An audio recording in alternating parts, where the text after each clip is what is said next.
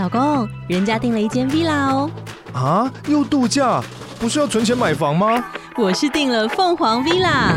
哇，竟然有千平花园，十五项休闲公社，回家就像度假哎！而且花园比房子还要大呢，还有我最爱的游泳池，耶！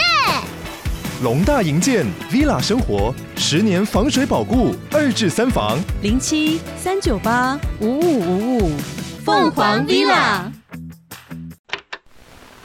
想象一下自己住的地方弥漫着浓烈恶臭，一旁的河水在表面浮上一层厚厚的油污，本该透明的河水染上黄褐色，气味难以言喻。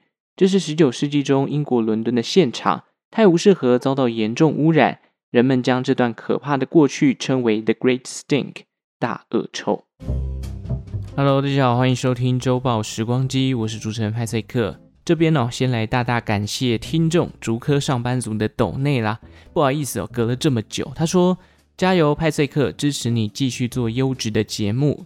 感谢你陪我度过塞车的上下班时光，也让我借节目稍微知道一下您八年级生的日常想法。”谢谢竹科上班族的大力抖内啦，八年级生的日常其实也是蛮辛苦的啦。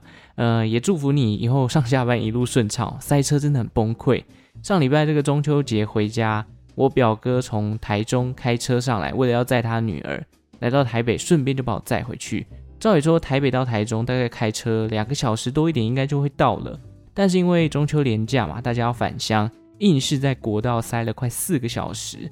身为副驾的我，一方面不敢睡觉，一方面又觉得哦好累，好想睡啊。下次这个连假如果要开车开高速公路回去，要三思啊。另外呢，也感谢一下 Apple Podcast 的几位听众留言哦。这位是半夜送饼回家，现在看到“饼”这个字，其实还是蛮害怕的。呃，这个月饼蛋黄酥都还没吃完，而且都快过期了。他说近期才开始听 Podcast，听了几集吃屎后，无意中看到推荐出现养乐多那一集。觉得讲得很棒，个人也很喜欢您的声音。第一次的五星留言就给您了，期待以后收听您更多的作品，支持。真不好意思拿走你的第一次哦，哎，也真希望这个各大的这个 podcast 平台能多多推荐小弟的节目啊，让更多人可以看见。毕竟做节目真的是蛮辛苦的。另外是这位 N 一一九九二，他说他想听猫咪的特辑。派翠科技的我自己之前啊有做过猫之日跟世界猫猫日。欢迎大家可以回去听看看哦，未来再考虑看看有没有其他的猫咪相关的知识可以做分享啦。感谢这位听众。另外还有一位哦，因为你的这个名字非常像乱码，我就简单念后面几个数字，叫做一二四五三二二。这个名字真的太考验我眼力哦，所以我就不念了。他说他是从轻描淡写点进来的，真的好用心，一次听了很多集，谢谢你的高评价啦。那当然也非常谢谢 Podcaster 轻描淡写的邀请。让更多人可以借此听见我的频道哦。最后呢是一二零三七，他说送派翠克五颗星星，好，谢谢你的五星好评啦，非常谢谢大家的评论跟抖内哦，也欢迎大家留言告诉派翠克你对于本节目的想法跟建议哦。如果觉得内容不错的话，也欢迎抖内。最近在想要不要做一些就是成语故事哦，因为因为我观察到好像有不少的妈妈跟小朋友也会听我的节目，想说成语故事是我小时候长大的一个回忆哦，也是蛮多这种。呃，历史典故可以去搜寻的。如果有人想听类似成语故事的，欢迎来给我一些建议啦。我想听听看大家对于这样的一个企划有没有兴趣。好，那就进入我们今天的主题吧。今天呢，我们要来分享的是一起很有味道的历史事件哦。会想分享这个主题呢，主要是因为前一段时间这个新闻啊、网络媒体啊，都会讨论到所谓的免治马桶。马桶这件事情的讨论度突然飙升哦，刚好前一段时间我自己在回放之前录过的一集伦敦大火，后来发现伦敦除了大火之外，十九世纪中还出现所谓的大恶臭，到底是怎么回事呢？在这边呢，派翠克先提醒大家，如果你现在在通勤的时候吃早餐，听这一集的话，可能会稍微破坏掉你的胃口，所以一定要小心服用。这边先快速带一下关于冲水马桶的发明。其实早在十六世纪末，当时英国女王伊丽莎白一世的教子叫做约翰哈林顿爵士，他就被认为是世界上第一个发明冲水马桶的人。当初他设计的这个马桶啊，安装在女王的庄园里。不过他的发明其实不太算完善，因为虽然有冲水的功能，但是却不能有效的遏制粪便的臭味。而且这个冲水声啊，非常的响彻云霄，就等于说你上完厕所要冲水的时候，哎，大家都知道哦，你刚刚在上厕所。所以这对于一些在宫中的贵族啊，只要冲水，大家都知道你在上厕所，哎，这太尴尬了嘛。所以后来呢，包含女王在内，就拒绝使用这个马桶。隔了将近两百年哦，这个冲水马桶的臭味问题才被另外一位发明家叫做 Alexander Cumming 以 S 型弯曲的这个水管深入到地下的管道，让粪便跟水可以藏到比较深的地方，借此来减少臭味的产生。那这个 Alexander 他设计的这个 S 型水管啊，也去申请了相关的专利，之后又经过几位科学家的一一改良。不过在十九世纪中以前，马桶一直算是一个。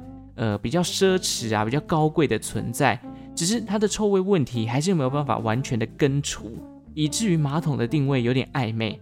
一方面是给人家上厕所的时候，比起在野外蹲在草丛里啊，或者拿脸盆来接这个大便来的卫生很多。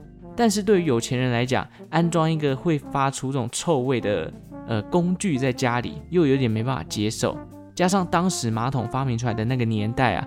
其实城市里头还没有完善的污水下水道，马桶里头的这个排泄物就有点不知道要排去哪里，最终呢还是要靠人工挑粪的方式才能解决这些粪便的问题。那种种原因也造就了马桶一直无法普及化，直到一八五一年，冲水马桶在全世界第一场博览会，也就是万国工业博览会被大肆宣扬。这场博览会，它主要的目的啊，就是英国在展示自己国家历经这个工业革命之后的辉煌成果。同一年，当时这个伦敦最大的皇家公园 Hyde Park 也出现了第一座的公共厕所。那想要使用这个公共厕所的话呢，民众只要付一便士，就可以使用在当时这个非常新奇的发明啦。而且厕所里头呢，还会附上像毛巾啊。这个鞋油啊，让你可以在里面算是稍微打理一下自己的外表。那也因为这个付钱上公厕的现象，让英国当时出现了一句俗谚，叫做 “spend a penny”，意思就是上厕所，而且尤其指的是上公厕。不过公厕啊，马桶开始普及化、大肆宣扬之后，因为这个下水道的建设还不算完善，没多久，伦敦市区就迎来了他们史上最臭的一年。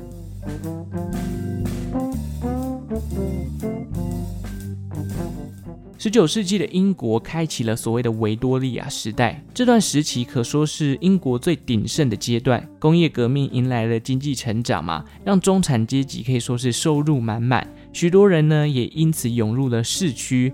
十九世纪初的伦敦市区哦，据说人口就暴增了一倍。不过这样的发展也拉开了伦敦市区的贫富差距，相较于越来越有钱的中产阶级，一些工人啊、平民啊。他们却不见日子好转，反而工作越来越繁忙，加上人口大量的涌入，犯罪率也跟着提升。好比英国最有名的这个白教堂惨案，也就是开膛手杰克，就发生在十九世纪。除此之外，伦敦市区的公共卫生系统也没有经过完善的规划。虽然早有人示警，人口变多，如果你的公共系统没有经过改良的话，环境变脏乱的问题迟早会看到。但当时的政客啊，因为生活在伦敦市区。规划比较完善的地方，根本就还没有意识到城市生活品质变差的问题。终于啊，大量的人口移往伦敦市区，在没有完整公共卫生系统的规划之下，已经来到了紧绷点。街道上充满垃圾啊，每个家庭、每个企业自己都有自己的污水池，但是这些污水池都是必须借由清洁人员来打扫，但是数量啊，已经超过了人工可以负荷的极限。很多污水池经过了几天甚至几个月都没有人来清理，那排泄物放在那边好几个礼拜、好几个月，不臭死人才怪嘛！所以，一八四八年的时候，英国政府就颁布了新的下水道法案，建议企业可以将污水直接排入泰晤士河。随着这个法案一登场啊，泰晤士河每年接收到的污水日益加剧，加上前面讲到这个冲水马桶普及化嘛，不止企业的工业废水，连像是呃。这个市区的屠宰场的血水啦，医院的医疗废弃物啊，还有人类的粪便啊、排泄物啊、洗澡水什么的，全部都流入到这条河中。那可想而知嘛，脏乱的环境就会成为伦敦市区疾病的温床。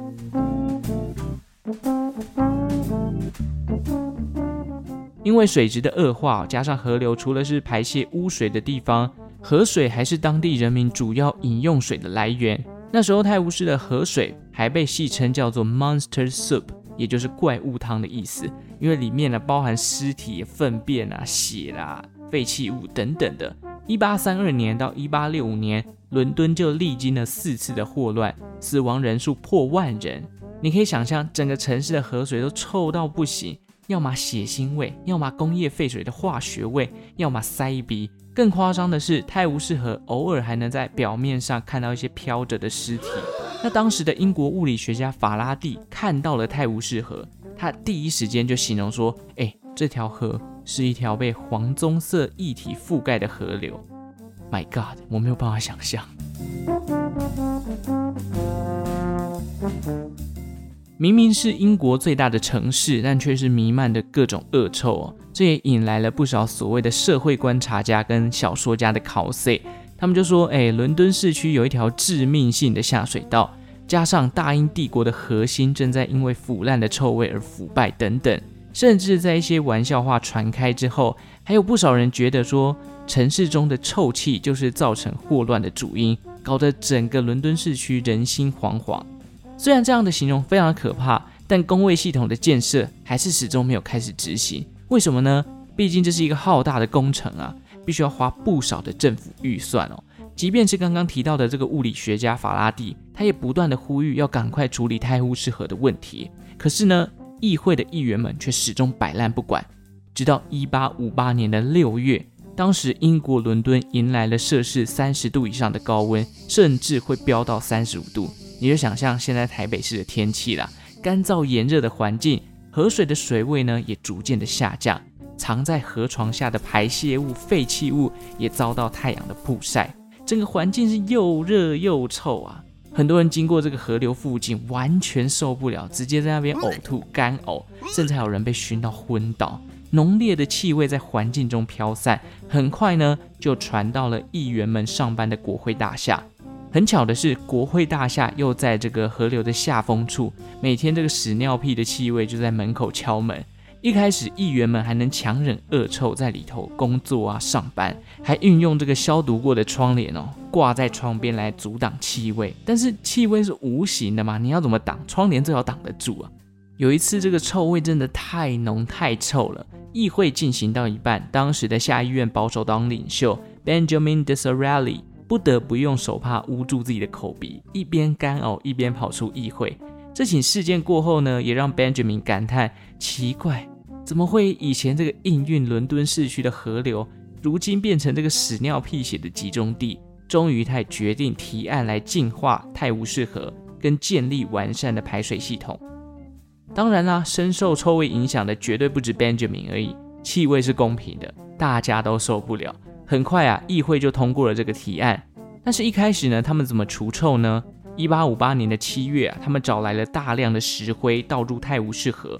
那因为石灰本身就有除臭的功能，所以这个方法在当时就定期的举行。但是石灰除臭的成本非常的贵，一天就要花费相当于现在一万英镑的金额。而且这样治标不治本嘛，因为远端的排泄物还是会慢慢飘过来嘛。所以重点还是在于怎么样改善下水道的系统。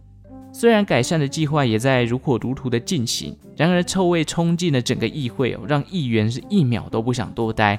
当时甚至有些议员跟维多利亚女王请命：“哎，女王啊，我们可不可以先暂时换个工作地点？不然这个下风处哦，今天也刚刚吵死。”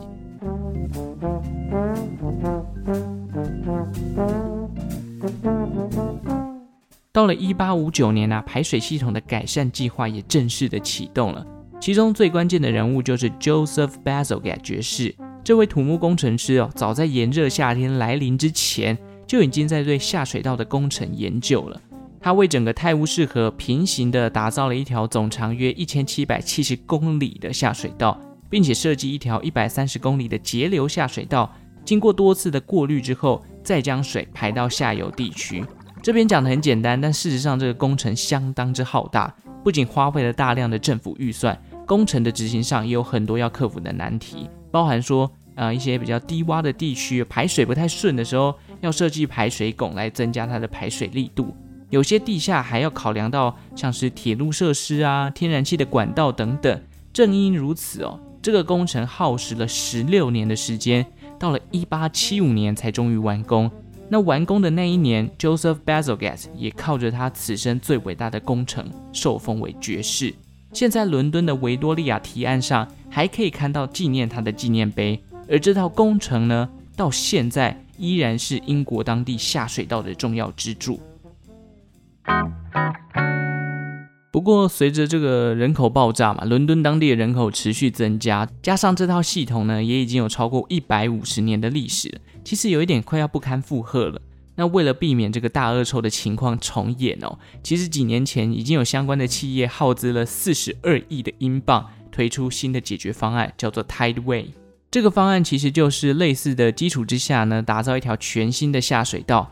那目前根据他们官网的这个进度啊。预计在二零二五年就会完工了。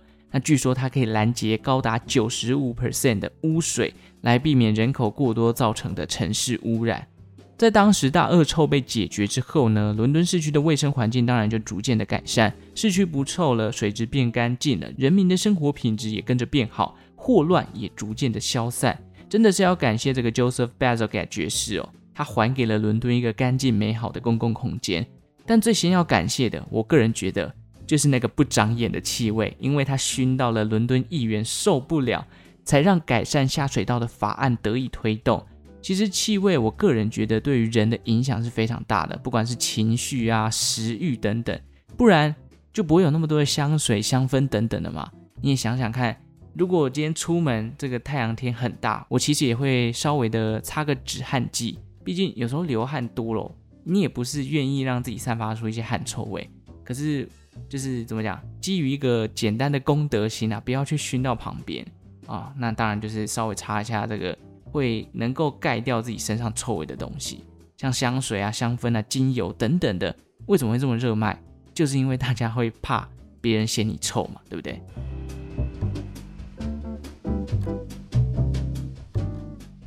？OK，以上就是大恶臭的故事啦。喜欢周报时光机的听众，记得订阅这个频道，并在 Apple 留下你的五星好评。